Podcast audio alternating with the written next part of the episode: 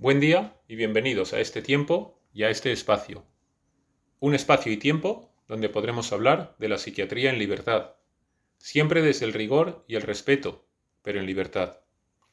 Porque cuando hablamos de enfermedad mental, muchas veces todavía no podemos hablar con libertad, no nos atrevemos a decir lo que pensamos, no nos atrevemos a decir que estamos tomando medicación por si piensan que estamos locos, o a decir que acudimos al psicólogo por si los demás nos tratan de otra manera, o si estamos de baja laboral o sin poder realizar las actividades académicas, intentaremos muchas veces ocultar que es por problemas relacionados con algún proceso mental.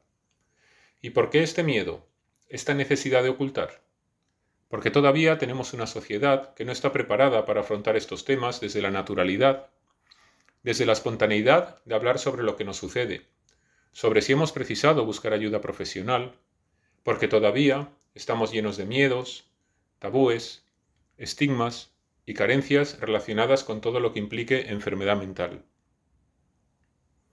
Ahora, con la pandemia, parece visibilizarse un poco más, pero no nos engañemos. La pandemia ha visibilizado la punta del iceberg de una enfermedad mental que históricamente está en el último escalón de la sanidad, en crisis permanente y desgraciadamente en el olvido, de la que nadie quiere hablar, de la que comentar resulta incómodo, cuando en realidad, en este caso, la incomodidad debe ser el silencio, el silencio de lo que pide a gritos salir, mostrarse, hacerse ver. ¿Cuántas veces no expresarnos enferma? Es importante expresar cómo nos sentimos, sin tener miedo a nada ni a nadie. Lo contrario nos consume nos hace daño y nos enferma. Desde la humildad, intentar aportar mi granito de arena en estos temas es el objetivo de este blog. Porque cuando se cerraron los manicomios había tres posibilidades. Por un lado, un hecho, cerrarlos sin más. Por otro, un proceso, habilitar otros dispositivos para poder atender a los pacientes en su entorno. O por otro lado, una filosofía, la responsabilización comunitaria de los problemas de salud mental. En mi opinión, de esta última forma, debemos entenderlo si queremos avanzar, no solo habilitando dispositivos asistenciales, sino también transformando la visión social que se tiene de la enfermedad mental, con esa apuesta porque la sociedad nos responsabilicemos del cambio. Sin cambio, sin crecer y madurar en este terreno, lo demás no sirve o sirve de poco. Y el cambio tenemos que empezar a impulsarlo los profesionales que atendemos personas que presentan sufrimiento mental. Las personas que estamos dentro y podemos ver las carencias y marcadas dificultades que presentan los pacientes y sus familias para hacerse escuchar, para hacerse entender, para poder normalizar su vida. Y según los estudios, una de cada cuatro personas vamos a padecer un trastorno mental a lo largo de nuestra vida. Aunque sea por esa elevada posibilidad, debemos intentar integrarlo y normalizarlo en la sociedad. Ya un 25% de las consultas que atienden los médicos de atención primaria tienen relación con procesos en los que resulta implicada la salud mental. Por ello, sensibilizar y visibilizar las enfermedades mentales y empezar a poder ver a estas personas como lo que son, personas como las demás, es el objetivo, la visión y la meta. Yo he aprendido mucho de ellas. Si las escucháis, también podréis aprender, pero si las intentáis minusvalorar, perderéis la oportunidad de aprender y de contribuir a mejorar la sociedad. Depende de todos y cada uno de nosotros. Ojalá lo podamos conseguir dejar este mundo mejor de lo que nos lo encontramos. En este primer capítulo se va a profundizar en un tema que escuché a uno de mis maestros, el doctor Manuel Gómez Beneito, don Manuel, uno de los psiquiatras más reconocidos en la actualidad. Hablaba del recorrido de los enfermos mentales desde que se les llamaba internos hasta ahora, que pasan a recibir el nombre de ciudadanos. Y también, de manera muy didáctica, comentaba sobre quién definía en cada momento las necesidades de estos enfermos mentales. En los capítulos siguientes se reflexionará sobre si la sociedad considera a los enfermos mentales de internos a ciudadanos o de internos a simplemente externos, en caso de solo haber cambiado el lugar donde se les trata, pero nada más. Antes de pasar al núcleo del tema, trayectoria de los enfermos mentales y quién define en cada momento las necesidades de estos enfermos mentales, iniciamos con breve reseña el origen y evolución de los manicomios. La palabra manicomio deriva etimológicamente del griego, de locura y cuidar, literalmente el lugar donde se cuida a los locos. Desgraciadamente, la mayoría del tiempo no ha cumplido esta función. Desde la antigüedad, las personas con algún problema mental convivían con el resto de la sociedad. La relación con los demás dependía del lugar o la cultura, y se movía entre el rechazo y la consideración. Según el historiador Nacho Ares, los locos campaban a sus anchas por las calles y dependiendo un poco de la cultura en la que vivieran, eran entendidos de una u otra forma. En la mayor parte de los casos, desde la prehistoria, habían sido vistos como chamanes o personas elegidas por la divinidad, y se veía en ellos una especie de conexión con el mundo del más allá. Desaparecidos casi por completo, en la actualidad los manicomios siguen figurando en el imaginario colectivo como lugares lúgubres y horribles debido en buena parte a la descripción que se ha hecho de ellos en el cine y la literatura. Pero en realidad su origen fue tan beneficioso como revolucionario. En el siglo XIV había hospitales con celdas especiales dedicadas al aislamiento de los locos, pero no eran manicomios, tal como ahora los entendemos. En ellos no solo faltaba el tratamiento oportuno, sino que se carecía de humanidad. Los locos eran encadenados o enjaulados, se les azotaba y apenas si se les alimentaba. El primer manicomio o hospital psiquiátrico del mundo, según los cánones actuales, abrió sus puertas en Valencia el 1 de junio de 1410. Se dice que el mercedario Fray Joan Gilabert Joffre marchaba el viernes 24 de febrero de 1409 desde su convento a la Catedral Valenciana, cuando vio a un grupo de jóvenes que maltrataban en la calle a un perturbado. Lo rescató y se lo llevó a su convento, donde le dio cobijo e hizo que le curasen las heridas. Dos días después, en el sermón que pronunció en la catedral, el padre Jofré predicó en contra de la persecución de los pobres perturbados que deambulaban por las calles de la ciudad y los caminos rurales, proponiendo la apertura de un centro donde darles alojamiento y cuidados médicos. Al descender del púlpito, once comerciantes y artesanos se le acercaron para ofrecerles ayuda. Poco después, el Consejo General de Valencia aprobó la iniciativa. Se inauguró con el nombre de Hospital de los Pobres Inocentes. Por primera vez en todo el mundo, se trataba de un establecimiento para hombres y mujeres que habían perdido la razón, a quienes se proporcionaba un tratamiento sanitario específico, basado en el ejercicio, juegos, trabajo, entretenimiento, dieta e higiene, si los facultativos consideraban que eran curables, o se les proporcionaba alojamiento y manutención si eran incurables. Por consiguiente, y también por primera vez en la historia universal, los locos no solo eran liberados de sus cadenas, sino que eran considerados y tratados como enfermos. El modelo revolucionario del Hospital de los Pobres Inocentes de Valencia fue copiado muy pronto en otros lugares de España.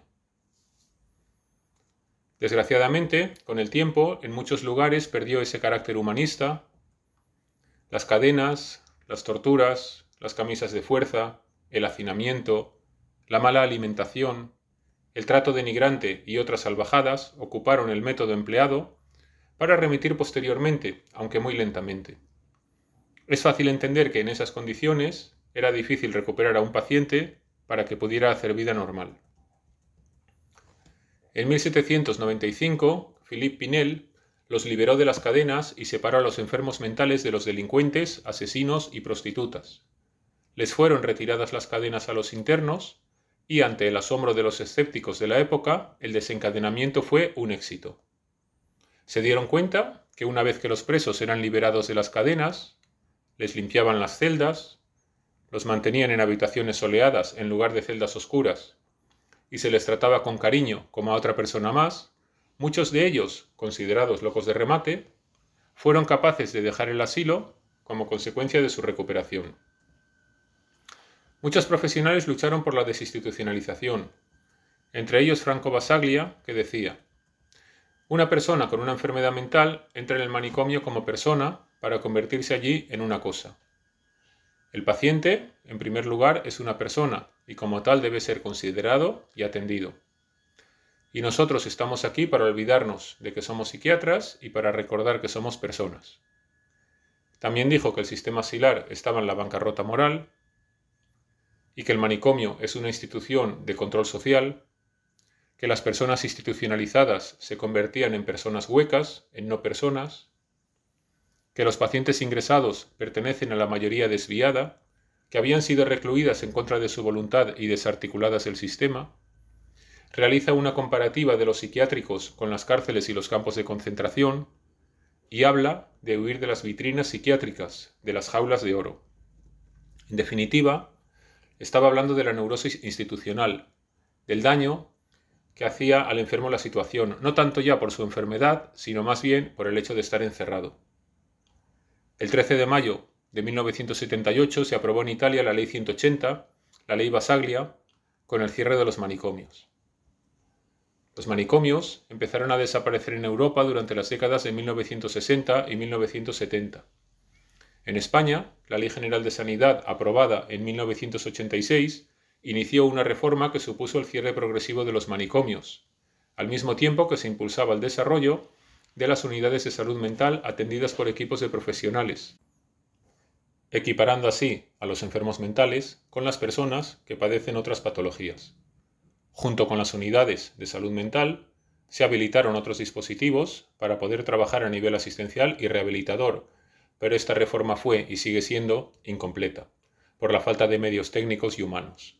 Por ello, puede decirse que el cierre de los hospitales psiquiátricos ha supuesto el traspaso de la atención de los enfermos mentales a los hogares, donde los familiares se han convertido en improvisados cuidadores, sin los conocimientos necesarios ni las ayudas sanitarias y económicas que precisan. Entrando en materia, la trayectoria de los enfermos mentales abarca desde internos, pacientes, usuarios, hasta ciudadanos. ¿Y quién define las necesidades de las personas que tienen trastornos mentales? Pues durante los siglos XVIII, XIX y las primeras décadas del XX estaba el asilo, el manicomio, ahí no había personal especializado y las necesidades las definía la institución. Eran muy básicas, techo, comida y ropa, y ahí se les llamaba internos. En los años 40 y 50 aparece la modernización de los manicomios, se convierten en sitios más confortables, se transforman en hospitales, aparecen también los primeros psicofármacos, los primeros antipsicóticos y posteriormente los primeros antidepresivos. Ya hay personal especializado y las necesidades las definían los profesionales, eran las básicas y también las clínicas. Pasaron de ser internos a llamarse pacientes. En los años 60, como hemos visto antes, se inicia la desinstitucionalización, los pacientes ya son tratados en su entorno, en el entorno comunitario, y las necesidades de estas personas, por tanto, es mucho más compleja. Tienen necesidades de trabajo, de relación social, familiares, de ocio, además de las clínicas. Las definieron no solo los profesionales, sino también lo que ahora se denominaría usuarios. Y por último, en la actualidad estamos intentando implantar el modelo de empoderamiento o de integración comunitaria. Las necesidades de estas personas son definidas fundamentalmente por ellos. Ahora se llaman ciudadanos. Y tenemos necesidades existenciales, de afecto, de espiritualidad, de trascendencia, de cariño, de ternura. En todo este proceso están siendo protagonistas de los avances las asociaciones y los movimientos en favor de los derechos de los pacientes. Las preguntas a responder son, ¿podemos llamar ciudadanos como el resto de pacientes que padecen otras patologías a los enfermos mentales? ¿Podemos decir que son ciudadanos de primera? ¿Que se respetan sus derechos? ¿Que estamos en esa etapa de integración comunitaria? Vamos a analizarlo en los siguientes capítulos que nos van a termometrar sobre la situación actual.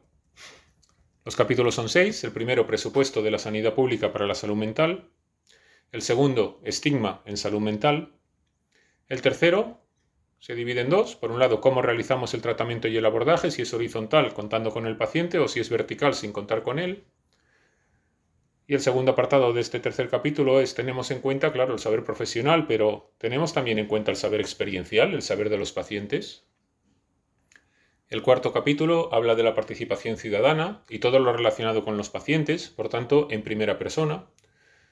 Y ahí lo que nos tenemos que preguntar es qué tienen que decir los pacientes. El quinto capítulo es el papel de las familias. Y el sexto y último, abriendo un interrogante, saber si existe un control social sobre los enfermos mentales.